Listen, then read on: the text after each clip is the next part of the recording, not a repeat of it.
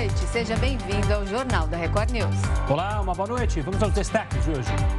Presidente do Senado deixa a CPI do MEC para depois das eleições. Dólar sobe para o maior valor desde janeiro. 30 países assinam documento para a entrada de Finlândia e Suécia na OTAN.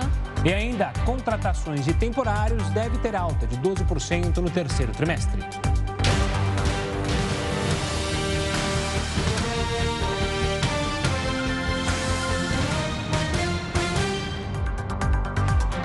O presidente do Senado, Rodrigo Pacheco, anunciou que novas CPIs só devem ser abertas após as eleições. A oposição tentava instalar uma comissão para investigar supostas irregularidades no Ministério da Educação. Em uma entrevista coletiva, Rodrigo Pacheco explicou os próximos passos das comissões parlamentares de inquérito que estão no aguardo dentro do Senado. Ele afirmou que fará a leitura dos requerimentos, que é uma das etapas para a instalação de CPIs mas disse que a maioria dos líderes partidários concordou em colocá-las em funcionamento após as eleições no final do ano. Segundo o presidente do Senado, esta seria uma forma de garantir maior presença dos senadores e rigor nas investigações. Isso permitirá que todos os senadores possam igualmente participar das cinco comissões parlamentares de inquérito e também evitar que o período eleitoral, que é naturalmente um período em que há uma politização e acaba partidarizando as discussões, que esse período eleitoral evite contaminar um processo de investigação da CPI, que naturalmente, necessariamente, precisa ser uma investigação minimamente isenta. Senadores da oposição pretendiam pressionar o governo com a abertura da comissão para investigar supostas irregularidades no repasse de verbas no Ministério da Educação. Já a base governista tenta instalar CPIs que investigam narcotráfico e as obras inacabadas de gestões anteriores. O relator da PEC dos benefícios desistiu de incluir o Vale Uber e optou por manter o texto já aprovado no Senado. E quem tem mais informações sobre essa decisão direto de Brasília é o repórter Alessandro Saturno. Boa noite, Saturno. Oi, Renata, boa noite para você, para o Gustavo e a todos ligados aqui na Record News. Bom, o clima está bem quente, na verdade o clima está frio aqui em Brasília, o clima está quente lá no Congresso. A gente está acompanhando porque esse assunto está sendo é, discutido neste momento lá na comissão especial que foi criada justamente para analisar essa PEC né, dos benefícios sociais. O relator da proposta, Danilo Forte, é, a proposta que foi intitulada aí de PEC dos benefícios sociais, acredita que vai analisar e vai ler ler o relatório dessa PEC ainda hoje na comissão, com a expectativa de votá-la, votar esse relatório na próxima quinta e sexta-feira. A decisão dele, justamente de não incluir os motoristas de aplicativo, foi porque não daria tempo, não haveria tempo hábil. Ele, hábil. Ele disse, inclusive, que há, um, é, uma confusão em relação às informações e, assim, para mudar e alterar o texto que veio do Senado, aí a proposta ela teria que retornar ao Senado, sendo aprovada em dois turnos. Bom, vamos explicar para quem está em casa, justamente essa proposta de emenda à Constituição, ela dá uma facilitada para o governo, né? Justamente é, ela amplia em relação ao teto de gastos e o governo pode movimentar aí 41 bilhões de reais, tanto para criação como ampliação de benefícios sociais que já, que já existem. A exemplo, nós temos o Auxílio Brasil, que passaria de 400 para 600 reais, tem ainda o Vale Gás, tem auxílio para caminhoneiros e teria essa ideia de justamente colocar os motoristas de aplicativo.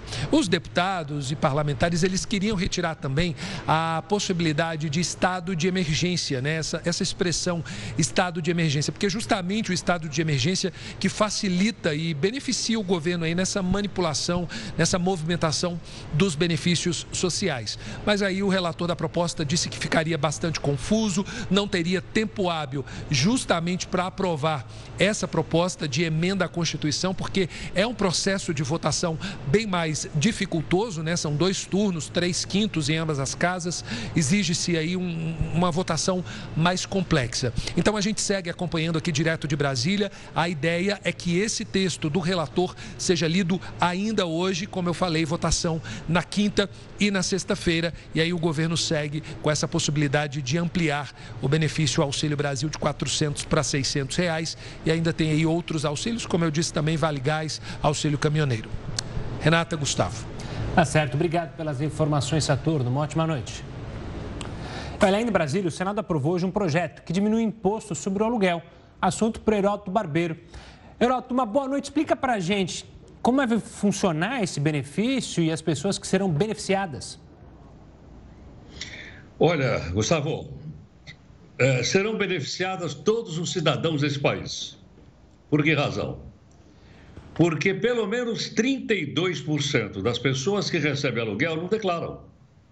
Ou seja, as pessoas sonegam o imposto. Nós temos aí o sonegômetro para mostrar para o pessoal. Será que ele aparece aí na nossa tela? Para a gente contar quanto. Aí, olha aí, aí. Olha só. Nós temos aí quase 320 bilhões de reais que estão sonegados. Isso aqui podia estar sendo aplicado na educação, na saúde, no dinheiro que falta na prefeitura, enfim, tudo, todos aqueles gastos que a gente sabe. O fato é o seguinte: o fato é que o pessoal eh, não declara. Mas então, como é que a, a Receita faz a verificação? O dono do imóvel chega para o inquilino e fala o seguinte: você vai declarar na sua declaração de imposto de renda que você me pagou aí aluguel? Se ele disser vou, eu vou ter que pagar. Porque ele, se ele declarar, eu tenho que declarar também. Mas se ele disser, não, não vou declarar, não, eu posso dizer para ele, não, não, não, não declara, não. E eu não pago imposto, eu sonego e entro nesse número gigantesco que a gente acabou de mostrar por aí. Então, qual é a proposta? A proposta é o seguinte: é pagar menos imposto para todo mundo pagar. Em vez de pagar imposto em cima do aluguel total, o dono do imóvel pagaria só o imposto só em cima de 25% do imóvel. Deixa eu ver se eu dou um exemplo. Eu tenho um imóvel, uma casa alugada por mil reais. Se eu declarar, vou ter que pagar imposto em cima de mil, mil reais. Depois desse projeto lá no Senado, eu vou pagar imposto só em cima de 250 reais. Então, vamos dizer, bom, o imposto vai ser pequeno, é melhor eu pagar para eu não cair no risco de ser colocado como, como, como sonegador e meu nome aparecer de novo lá na Receita Federal. Então, foi esse o mote que levou à aprovação desse projeto no Senado, agora ele vai para a Câmara dos Deputados. Muitas pessoas chegam a dizer, ah, meu, isso é um privilégio, então, peraí, por que, que eu pago imposto em outras coisas e o dono do imóvel não paga? Vai pagar só em cima de uma parte do imóvel, um quarto do imóvel, 25% do imóvel. Pelo seguinte, a maioria das pessoas possui um único imóvel. E outra coisa, quando você é dono de imóvel, você tem despesa. O inquilino foi embora, não pagou. Eu tenho que fazer reparo. Eu tenho que mandar arrumar o, o prédio ou a casa para alugar novamente. Tem danos, tem desvalorização. Então, eu acho que essas coisas todas cativaram os senadores para que aprovassem e agora então vai para a Câmara dos Deputados. É provável que, com isso, a gente diminua a inadimplência né? e nós tenhamos então uh, mais impostos pagos em cima só de uma parte, não em todo o aluguel que o cidadão recebe da sua casa ou do seu apartamento alugado. Eu, eu acho que foi uma boa ideia. É uma boa ideia e traz à tona um conceito simples de economia, a famosa curva de Laffer, que muita gente aprende na economia, que quanto maior a tributação, cai justamente a sonega... aumenta a sonegação, porque você não tem incentivo para pagar essa tributação. Então você tem que achar o equilíbrio. E aí, pelo que você está falando, pode-se chegar a um equilíbrio, ou seja, incentivar a pessoa a de fato pagar o imposto se a tributação for um pouquinho menor. Se a tributação é alta, não vale a pena, a pessoa só nega de fato, como você estava explicando, né, Heroto? Exatamente. Ela se lembrou muito bem da curva de, curva de Leifert, né? Essa curva de Leifert, ela, ela mexe realmente com isso, esse ponto central que você colocou, e também é um ato de cidadania, né? Exato. O imposto é um ato de cidadania. Por mais que a gente fique bravo, mas esse imposto tem que custear as questões sociais do país. É, o grande problema do imposto, que acho que a maioria das pessoas fica irritada, até inconscientemente, talvez não saiba se explicar, é justamente isso, né? Você pagar o imposto e não ver revertido em programas sociais, é, numa qualidade melhor no asfalto da sua cidade, na limpeza, na zeladoria das praças, na educação, já que a educação faz parte do poder público. É isso que irrita, né? Se a gente pagasse uma alta carga tributária, mas recebesse em troca eu duvido que as pessoas iam reclamar se elas tivessem segurança na rua, pudesse sair, deixar a porta da casa aberta, sem trancar, porque sabe que ninguém vai invadir. Mas não é o que acontece no nosso país, infelizmente, né? É, precisamos do dinheiro para tudo isso. E agora precisamos pagar o imposto e fiscalizar quem gasta essa grana em nosso nome, né? Exatamente. Geraldo, você volta daqui a pouquinho, combinado? Até já. E a nova presidente da Caixa, a economista Daniela Marques, tomou posse hoje à tarde. A mudança no comando acontece após uma série de denúncias de assédio contra o ex-presidente Pedro Guimarães.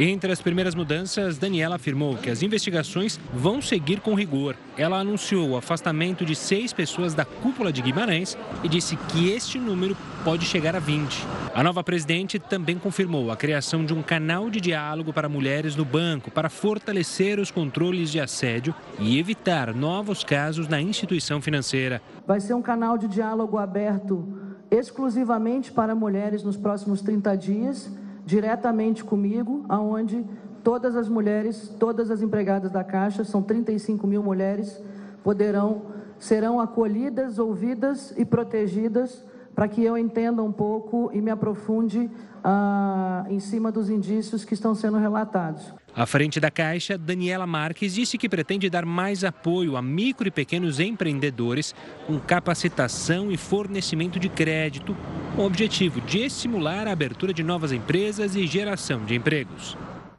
Ainda sobre a Caixa, a Comissão de Trabalho, Administração e Serviço Público da Câmara aprovou o convite para que o ministro da Economia, Paulo Guedes, e o ex-presidente da Caixa, Pedro Guimarães, prestem esclarecimentos sobre as denúncias de assédio moral e sexual no banco.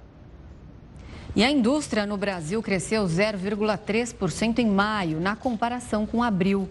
A produção industrial cresceu pelo quarto mês consecutivo. Mas, de acordo com dados divulgados nesta terça-feira pelo IBGE, com o resultado, o setor ainda está mais de 1% abaixo do patamar registrado antes da pandemia. A Defensoria Pública da União e o Ministério Público Federal pediram a condenação do governo federal alegando a redução da estrutura da FUNAI. Os órgãos citaram no processo a falta de proteção dos povos indígenas no Vale do Javari e cobraram uma indenização de 50 milhões de reais. Foi nessa região da Amazônia que o indigenista Bruno Pereira e o jornalista Dom Phillips foram assassinados. As mortes completaram hoje um mês. Até o momento, três suspeitos já foram presos. O material colhido na área do crime passará por análise nos próximos dias. O exame deve indicar quantas pessoas se envolveram no assassinato. A polícia ainda investiga as motivações do crime e se houve algum mandante. E o Brasil deve contratar mais de 600 mil pessoas para vagas temporárias durante o terceiro trimestre. É o que aponta o levantamento da Associação Brasileira do Trabalho Temporário. E para falar mais sobre isso, nós vamos conversar agora com Marcos de Abreu, que é presidente da associação. Boa noite, Marcos. Muito obrigada por aceitar conversar com a gente. Bom, há poucos dias aqui a gente falou do desemprego que recuou a menos de 10% desde 2016. Uma boa notícia. Agora a gente vem com essa outra notícia que as vagas temporárias devem crescer 12% aí no terceiro trimestre. Isso já pode ser considerado um reaquecimento da economia pós-pandemia? Boa noite a todos. O, o trabalho temporário ele caiu como uma luva na época da pandemia, porque as empresas ficaram com receios de contratar porque não tinham certeza de que haveria demanda suficiente. Mas a, o trabalho temporário ele é muito rápido, ele é flexível e ele, ele permite que os desempregados voltem rapidamente para o mercado do trabalho. E o que aconteceu é que durante a pandemia, as empresas foram ganhando confiança e foram repondo seus quadros. Então, esse repositório de, de empregos efetivos fez com que o desemprego caísse e os temporários são convertidos em vagas efetivas. Agora a gente já está praticamente com os quadros restabelecidos e as contratações temporárias ocorrem quando existem eventos pontuais, como os tradicionais eventos do comércio, mas também a indústria aprendeu a usar o trabalho temporário como um instrumento gerencial que ajusta a demanda de mão de obra de acordo com a sazonalidade que ela está vivendo. Marcos, uma boa noite. Você falou justamente é, comércio, indústria. Eu queria saber dessa previsão de mais de 600 mil vagas temporárias. Quais são os setores que mais puxam essas vagas? Ainda também é o setor de serviço, mas você citou é, empresas, indústrias, né? Elas também vão contratar, elas também se destacam nessa perspectiva de vocês? Olha, nós estamos fazendo uma previsão cautelosa para o terceiro trimestre do ano de 2022, só que a indústria vai retomar a, a frente dos serviços, porque os serviços eles vieram desfalcados, agora em 2022 eles conseguiram é, ter mais velocidade na contratação, e agora quem volta a ter o protagonismo é a, é a, indústria. E nas indústrias nós temos alguns setores que vão se destacar, como é a indústria alimentícia, a indústria farmacêutica e a indústria de óleo e gás. E na parte de serviço ainda a gente continua com as contratações para serviços às pessoas físicas, que são as clínicas médicas, que são os restaurantes, os, as companhias aéreas, que prestam serviço direto para a pessoa física e não diretamente para a pessoa jurídica. Marcos, eu ia te perguntar o que você citou agora há pouco. Queria que você explicasse melhor para a gente por que é, contratações temporárias. Existe ainda um certo receio do mercado de saber como a economia vai se comportar aí nesse meio pós-pandemia? Ou seria mesmo pela agilidade que esses contratos permitem? Olha, Renato, eu acho que a insegurança já foi vencida. Agora a gente vai no nas intermitências decorrentes do mercado. Então nós temos aí uma guerra, temos aí um, tivemos no primeiro semestre uma seca, estamos felizes com o que vai acontecer agora no terceiro trimestre com o agronegócio. Então, essas intermitências, as empresas aprenderam a usar esse instrumento gerencial para contratar mão de obra, porque o temporário ele não é demitido, ele, ele é contratado mas a lei dá um limite máximo de 180 dias para ele permanecer como temporário. Daí a empresa contratante ou efetiva o temporário ou rescinde o contrato. Então ele tem se mostrado uma ferramenta moderna. Então as empresas se acostumaram a usar o trabalho temporário na, na pandemia e agora elas têm facilidade de contratar esses trabalhadores temporários, que, ressalto, têm todos os direitos trabalhistas de um trabalhador normal. Marcos, a associação tem alguma perspectiva de quanto dessas vagas podem se tornar, ou quantas dessas pessoas podem conseguir ser efetivados? É, você, no começo da nossa conversa, falou né, que os postos estão completos, então há um rearranjo de trazer um pouco mais vaga, mas isso então quer dizer que poucas pessoas serão, é, uma pouca porcentagem dessas pessoas serão contratadas em definitivos ou não? Gustavo, antes da pandemia, a nossa, o nosso ticket médio, a média de efetivação de temporários era de 15%. Ou seja, cada 10 ou 15, dois entravam efetivos. Mas com a pandemia, as empresas de início ficaram com medo e rescindiram contratos.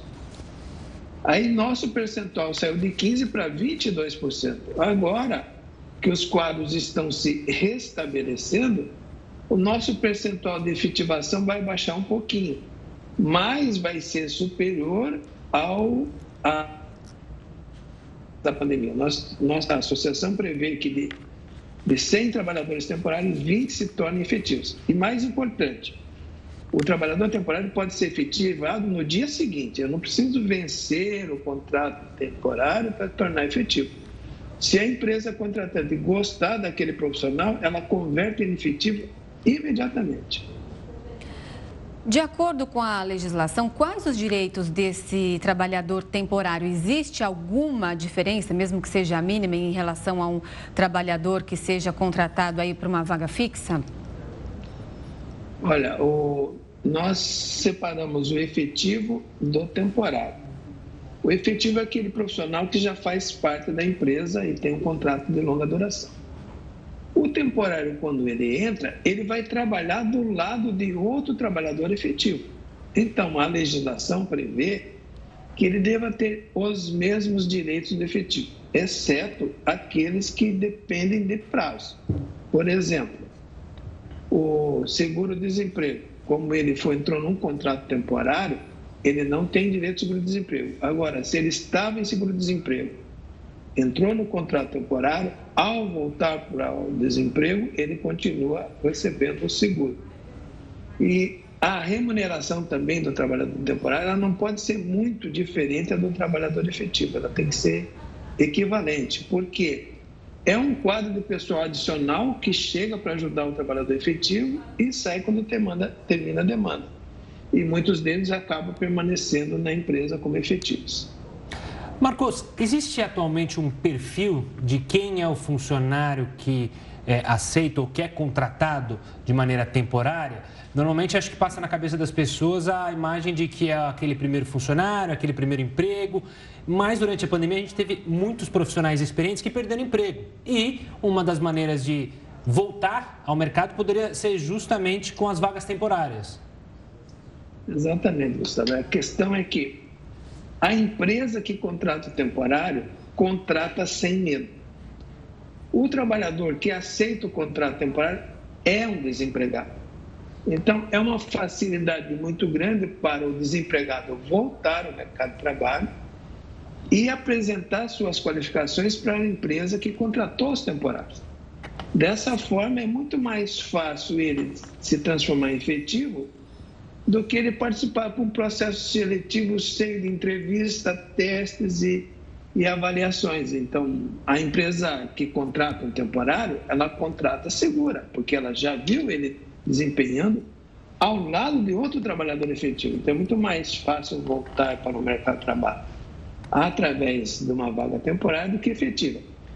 A tradicional vaga temporária sempre foi daquelas pessoas que entram para ajudar outros trabalhadores que já estão na vaga efetiva. Mas o que aconteceu com a pandemia é de que muitos processos, muitos produtos, muitos serviços tiveram que ser realizados num curto espaço de tempo. Então, aumentou a qualificação dessas pessoas que estavam disponíveis no mercado de trabalho. Agora, parece óbvio né, que é mais fácil entrar no primeiro emprego como temporário do que como efetivo. Tá certo. Marcos de Abreu, presidente da Associação Brasileira do Trabalho Temporário, que veio trazer uma boa notícia para a gente aqui hoje. Muito obrigada pela sua participação. Uma ótima noite para você. A Associação Brasileira do Trabalho Temporário agradece a emissora de vocês por dar é, atenção a esse regime jurídico de contratação. Obrigado. Obrigado, Marcos. Olha, a propaganda eleitoral interpartidária começa hoje. O Jornal da Record News volta já para te explicar isso. Começa hoje a propaganda eleitoral intrapartidária. Assunto para ele, Heródoto Barbeiro. Heródoto, explica para gente o que, que isso significa. Essas propagandas vão para a televisão e para o rádio? Olha, Gustavo, quando você fala em propaganda eleitoral, as pessoas já têm um, já têm um desmaio. Ai, meu Deus do céu. Ela, vão aguentar de novo aqueles caras no meio do telejornal, no meio da programação de rádio, fazendo aquelas propagandas que muitas vezes, ao invés de incentivar as pessoas a votar em A e B, acaba afugentando. Mas é o seguinte, não é? Aquela propaganda que a gente vai ter que, vai ter que aguentar, e não é de graça. É, vou repetir isso sempre. Essa propaganda que, vai, que os partidos vão fazer não é de graça. Ela está acima daqueles 5 bilhões que a gente já vai dar de grana para esses caras gastarem. Ela vai começar no dia 26 de agosto. Ela vai de 26 de agosto até 29 de setembro, porque aí logo depois nós temos a, a eleição no domingo. As termina numa quinta-feira ou numa sexta e a eleição no domingo. Essa propaganda é o seguinte: as pessoas que querem disputar vagas dentro do partido, ah, eu quero ser candidato a senador, tudo bem. Acontece que nós vamos eleger um senador por estado e aparece três, quatro, cinco candidatos. Então eles estão liberados a partir de agora a fazer propaganda dentro do partido e junto aos filiados do partido, dizendo: olha, eu quero ser candidato a senador por, pelo meu partido. A, B, C, não importa. Muito bem. Ela começa, portanto, e ela vai até o dia 20 de julho. 20 de julho tem a convenção dos partidos. Vai de 20 de julho até 5 de agosto. Aí o partido faz, faz, faz a convenção e diz: olha, nosso candidato a, a senador é o senhor fulano de tal, ou a senhora fulano de tal. E ele vai ser o candidato que vai disputar com os outros partidos políticos. Aí acontece a chamada registro de candidatura e qualquer cidadão pode ser candidato, qualquer um, qualquer um. Tem um pequeno, uma pequena particularidade, Gustavo, que é o seguinte: vamos supor que o cidadão queira ser candidato à presidência da República ou a vice, porque é uma chapa só, né? É, ele está com a sua, a, a, o seu uh, pleno exercício político, sem problema nenhum, mas tem uma idade mínima. Você sabe qual é, Gustavo? 35? Seriam 35? 35. É, isso aí. Exatamente, bom de lembra. 35. É, se não tiver 35 anos, pode ser candidato a presidente. Eu já poderia ser candidato, já poderia ser candidato, já alcancei os 35. Aí que maravilha. Ah, ah, eu poderia ser candidato duas vezes. Não façam a conta em casa, pessoal. Não precisa é, saber. Não, eu tenho mais de 70, portanto, eu, eu tenho, tenho duas vezes. O cidadão que quiser ser candidato a governador tem que ter no mínimo 30 anos de idade. 30 anos de idade para ser governador ou vice. E, ah, sim, para ser senador também precisa 35. Então, presidente e senador, 35, governador, 30. Mas se você quiser ser deputado federal, deputado estadual ou distrital, no caso Brasília, você tem que ter no mínimo 21 anos de idade. E aí você pode já fazer propaganda eleitoral dentro do partido, mas não pode fazer nem no rádio, nem na televisão, nem no outdoor. Mas pode fazer nas redes sociais para tentar atingir o pessoal do partido, dizendo: olha, eu sou o melhor candidato que vocês podem escolher dentro desse nosso partido. Tá? Olha como eu sou inteligente. Eu quero o seu voto dentro do partido. E aí, se o partido topar, ele vai disputar com os candidatos dos outros partidos. Lá dentro do partido é praticamente uma guerra entre eles, né? Para quem será o cabeça da chapa, quem será que vai ser. A gente viu, acompanhou até, né, em especial no PSDB, que houve uma tensão nas prévias, né? O único partido que fez prévia que no final das contas não vai ter candidato, né? Desistiram do candidato. É coisas é, interessantes. a, a, a, disputa não é muito amistosa. A gente poderia dizer que é assim, uma espécie de uma briga de foice no escuro. Mas o aperto, o aperto de mão na frente sempre está com a mãozinha atrás, querendo dar uma facada nas costas. Exatamente, exatamente. Mas estamos aí, já estamos em direção à eleição. É, já estamos no caminho. Heroto, vai descansar, terça-feira fresca aqui em São Paulo. Uma ótima noite e a gente se vê amanhã. Até mais, gente. Obrigado. Boa noite, até Boa amanhã. Noite. Boa noite, obrigado. E a Prefeitura de São Paulo enviou um ofício para o Ministério da Saúde para aplicar a quarta dose da vacina contra a Covid em maiores de 35 anos. E quem tem mais informações ao vivo é o repórter Tiago Gardinali. Boa noite, Tiago. Olá, Renata. Boa noite a você, o Gustavo, a todos que acompanham o JR News. Isso mesmo, a Prefeitura diz ter doses suficientes e solicita ao Ministério da Saúde a autorização para começar a aplicar a segunda dose de reforço, também conhecida como quarta dose, em adultos a partir dos 35 anos. Lembrando que nesse momento a quarta dose está sendo aplicada nos adultos acima de 40 anos. Assim que houver esta liberação por parte do Ministério da Saúde, a Prefeitura aqui da cidade de São Paulo pretende então iniciar essa campanha de imunização para os adultos acima de 35 anos. Lembrando que a quarta dose também está sendo aplicada nos profissionais de saúde acima de 18 anos, nas pessoas com alto grau de imunossupressão, também com mais de 18 anos, e nos adolescentes adolescentes entre 12 e 17 anos também com imunossupressão. Agora, além da quarta dose, também começa a ser aplicada a quinta dose, também conhecida como terceira dose de reforço. Essa nesse momento, é direcionada às pessoas com mais de 50 anos, com alto grau de imunossupressão, poderão então é, receber esta terceira dose de reforço se é, tiverem tomado a segunda dose de reforço há pelo menos quatro meses. Existe este intervalo de quatro meses entre uma dose e outra. Sendo assim, quarta dose aguardando a liberação do Ministério da Saúde para as pessoas acima de 35 anos e a quinta dose que também começa a ser aplicada e a gente aproveita aqui né, para fazer aí esse é, reforço, orientar as pessoas que estão aí é, com a vacinação atrasada que procurem os postos de saúde para que possam também se imunizar. Renata e Gustavo. Tá certo. Obrigado pelas informações, Thiago, e bora vacinar. E aconteceu hoje aqui em São Paulo a segunda edição do prêmio Os Mais Admirados da Imprensa do Agronegócio. E o programa Record News Rural foi um dos destaques.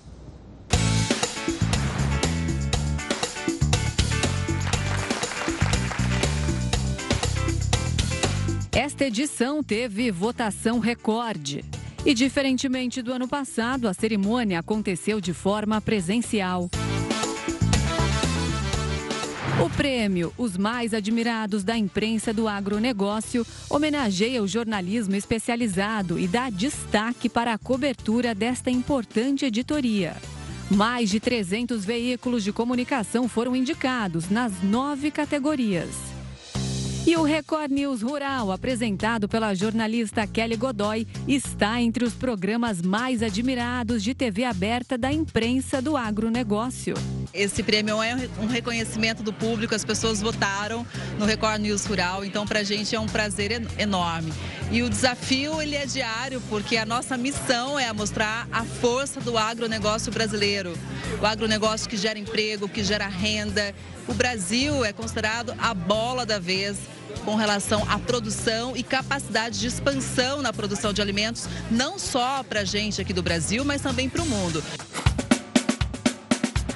Todos os dias, o programa leva as notícias, novidades e tecnologias do agronegócio e empreendedorismo agrícola para milhares de pessoas.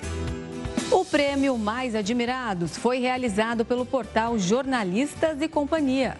Eu passei a acompanhar o programa um pouco mais de perto depois da premiação, né? Como eu passo a acompanhar outros programas. E eu acho que é muito importante vocês continuarem com esse bom trabalho que vocês fazem, que foi reconhecido agora, né? Tá entre os top 3 de acho que talvez 15 ou 18 programas que foram indicados no primeiro turno. E vocês acabaram ficando no top 3 já no segundo turno, então acho que já é uma grande conquista. O agronegócio é um dos principais setores que movem a economia no país. E os jornalistas que atuam nessa cobertura, eles são fundamentais para informar a população em geral o que acontece no campo, né? É, é, como, como os produtos, como as, os insumos que vêm do campo, né? É, é, eles impactam na vida das pessoas no dia a dia.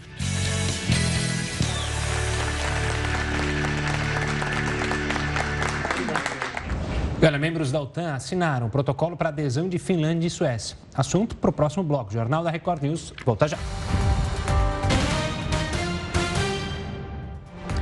A Suécia e a Finlândia estão ainda mais perto de entrarem oficialmente na OTAN. Nesta terça-feira, os 30 países membros do Tratado do Atlântico Norte assinaram os protocolos de adesão das duas nações nórdicas.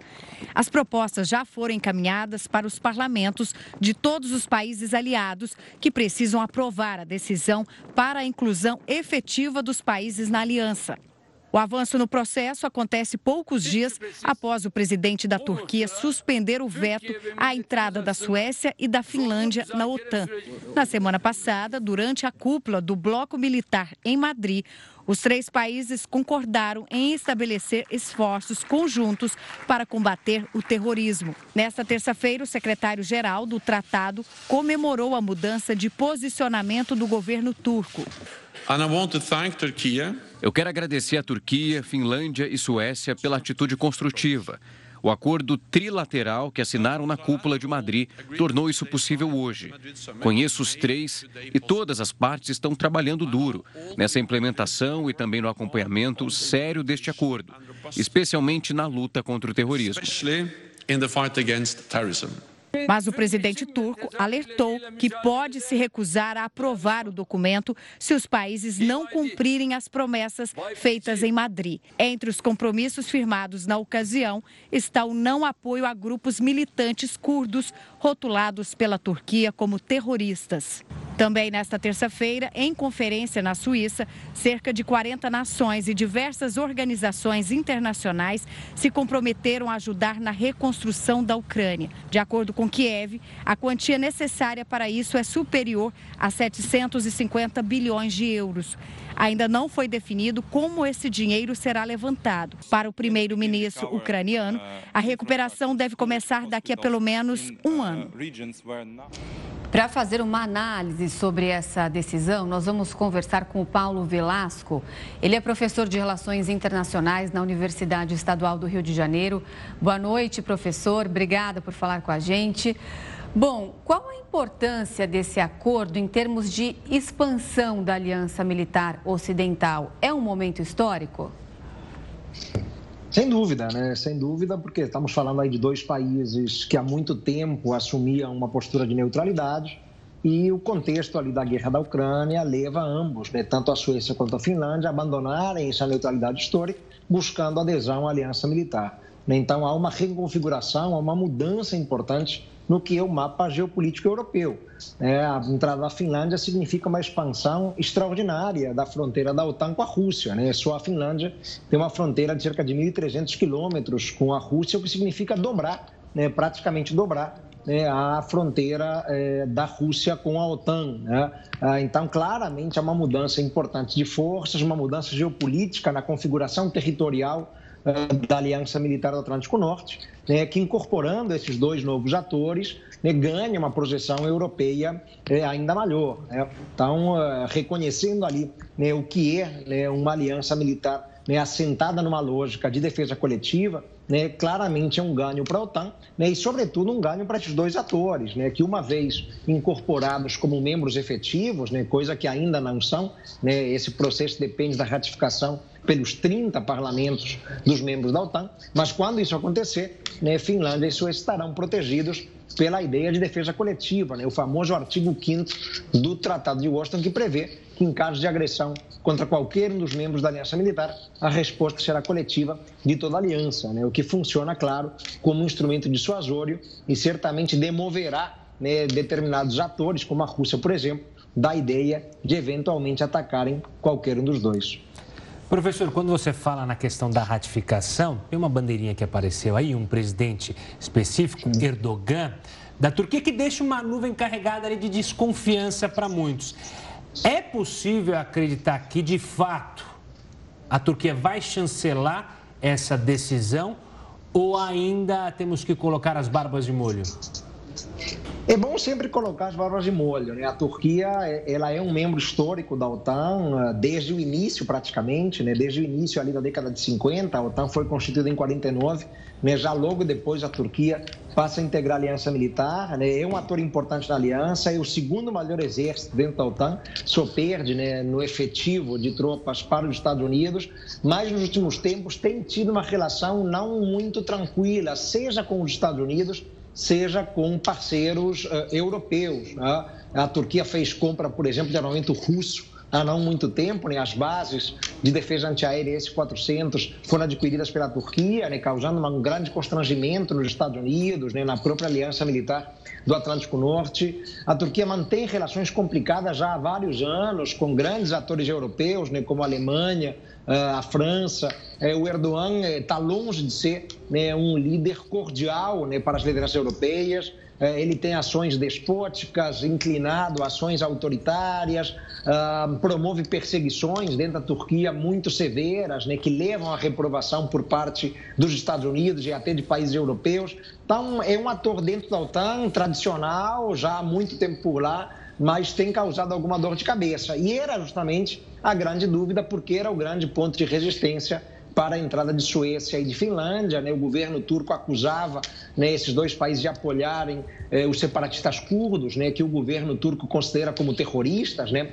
os nacionalistas, por exemplo, do PKK, né, o Partido Nacionalista Curdo, eh, acusava a Suécia e a Finlândia também de servirem de eh, refúgio né, para eh, eh integrantes do movimento Hizmet, né, que foi acusado pela Turquia uns anos atrás de tentar um golpe de Estado, né, um movimento liderado pelo clérigo Fethullah Gulen, né, que reside nos Estados Unidos. Então havia muitos pontos de desencontro entre a Turquia e esses dois países.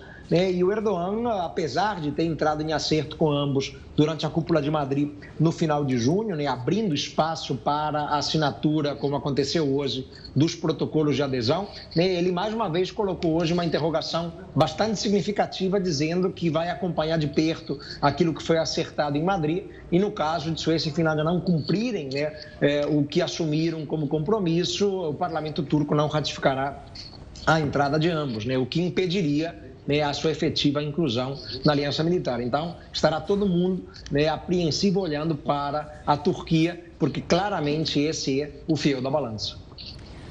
Professor, Suécia e Finlândia, a gente pode dizer que os dois países aí estão com o pé dentro da OTAN, mas isso ainda não aconteceu. Precisa haver aí esse processo de ratificação. Enquanto corre esse processo, que eu vi que pode levar até um ano, é, me corrija se eu estiver errada, é, Quais são os direitos desses dois países nórdicos em relação à, à OTAN?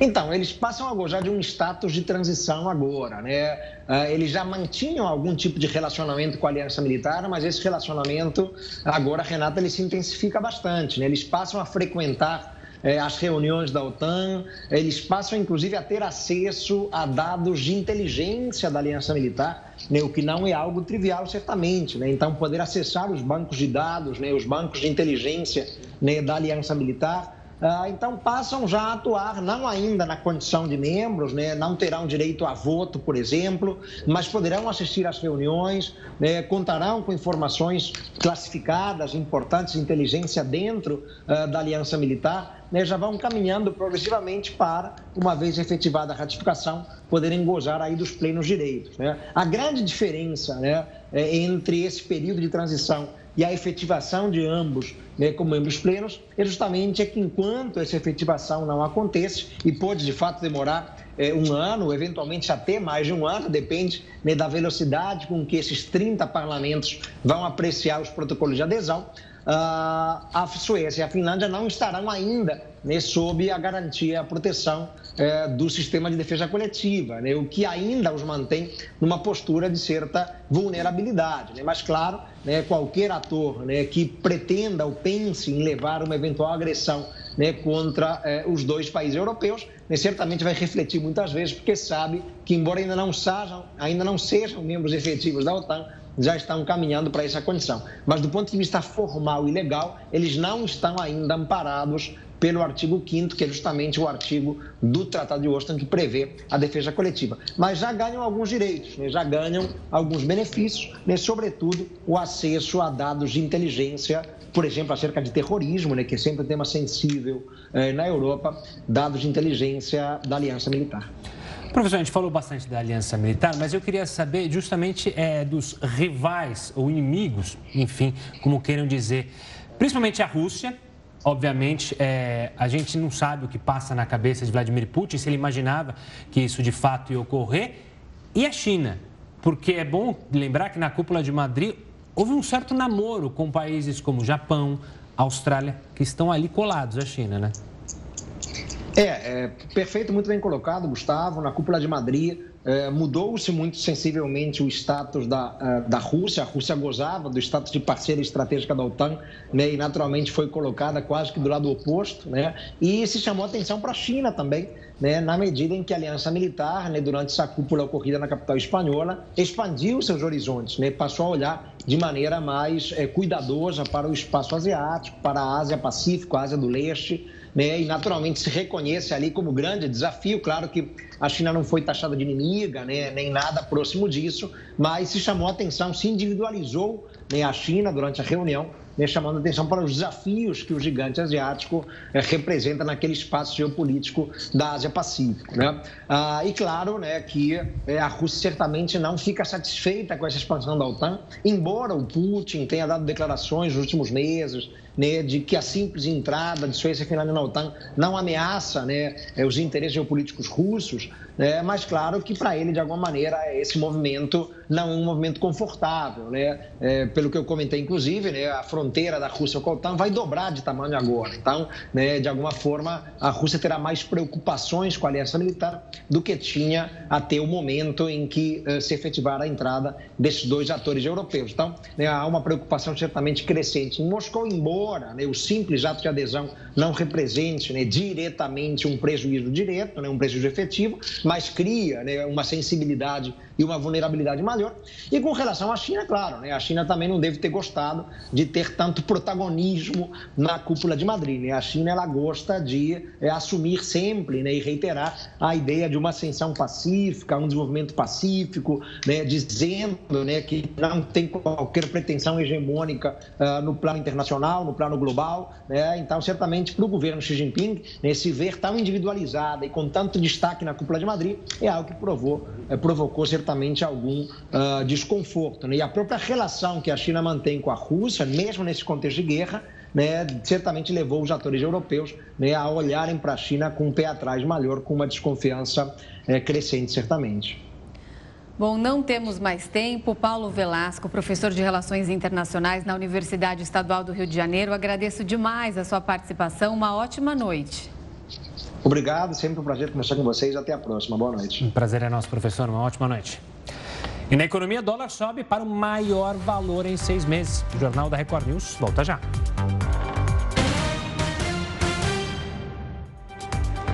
O governador do Rio de Janeiro pediu ajuda da população na fiscalização de postos de combustíveis. Então, nós vamos agora até lá falar com o repórter Marcos Marinho. Boa noite, Marcos. Qual foi o pedido do governador Cláudio Castro? Oi, Gustavo. Oi, Renata. Boa noite para vocês e para todos que acompanham a Record News. Aqui no Rio de Janeiro, o governador Cláudio Castro pediu que a população continue fiscalizando e que denuncie os postos que não baixarem os preços. Esse pedido foi feito nesta terça-feira, dois dias depois de entrar em vigor a redução do ICMS, o imposto que ajuda a encarecer o preço dos combustíveis. O governador disse que o Rio de Janeiro foi um dos únicos estados que foi às ruas ruas para fiscalizar e disse que esse trabalho vai continuar para que o poder de compra da população continue valendo, para que esse poder de compra não seja prejudicado. Até agora, 45 postos não baixaram os preços. Hoje teve fiscalização do PROCON e esses postos foram multados, multas que podem chegar a até 500 mil reais. Essas fiscalizações vão continuar e os postos que não baixaram os preços, esses que foram multados, terão ainda 15 dias para prestar esclarecimentos. Eu volto com vocês, Gustavo e Renata.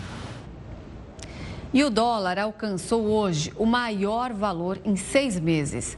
Com os investidores preocupados com a recessão mundial, a moeda americana subiu 1,21%, negociada a R$ 5,39. Essa é a maior cotação desde janeiro deste ano.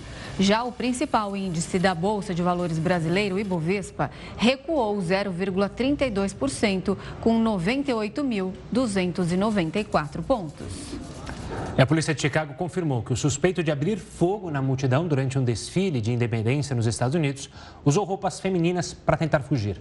O ataque deixou sete mortos e 31 feridos. Dez horas após o atentado, Robert Crimo, tido como principal suspeito, foi preso em uma estrada de Chicago. Segundo o comunicado das autoridades, ele usava disfarces para tentar escapar e, no momento da fuga, estava com roupas femininas. No carro em que foi preso, um outro rifle foi encontrado. E na casa do suspeito, mais armas foram apreendidas. O porta-voz da Força Tarefa de Crimes, Christopher Covely, afirmou que o ataque estava sendo planejado há semanas. Robert teria atirado de cima de um telhado enquanto as festividades aconteciam. Ao todo, foram 70 disparos. As autoridades americanas devem apresentar nos próximos dias as acusações contra o atirador. E a chuva continua castigando o Nordeste. O número de pessoas desalojadas e desabrigadas na região passa de 73 mil e foram confirmadas até agora oito mortes. Rio Grande do Norte, Pernambuco e Alagoas são os estados mais atingidos pelas chuvas. Em Pernambuco, 42 municípios foram afetados. Mais de 30 estão em situação de emergência. O governo pernambucano não contabilizou oficialmente o número de mortos por causa dos temporais. Já em Alagoas, ao menos 56 municípios decretaram situação de emergência. O total de pessoas afetadas passou de 64 mil e uma pessoa permanece desaparecida. Em Maceió, os alunos da rede municipal iriam retornar às aulas hoje, mas como as escolas estão servindo como abrigos, o retorno foi adiado para o dia 11. O Rio Grande do Norte também decretou calamidade pública. O governo estadual não divulgou balanço detalhado de desabrigados e desalojados, mas contabilizou aproximadamente 3 mil pessoas afetadas. A Defesa Civil de Natal interditou 22 casas. E o presidente Jair Bolsonaro sancionou a lei que prorroga a possibilidade de remarcar serviços e eventos culturais e de turismo adiados ou cancelados durante a pandemia. O texto permite que os consumidores que optarem pelo crédito da atividade cancelada ou adiada até o final deste ano usem o valor até dezembro de 2023. O prazo limite é o mesmo para aqueles que decidirem remarcar o evento ou serviço. Um dos parágrafos foi vetado pelo presidente. O trecho estendia a aplicação das regras a casos de emergências de saúde pública futuras. O Jornal da Record News fica por aqui. Muito obrigada pela sua companhia. E uma ótima noite. Fique agora com News às 10 com a Reza Castro.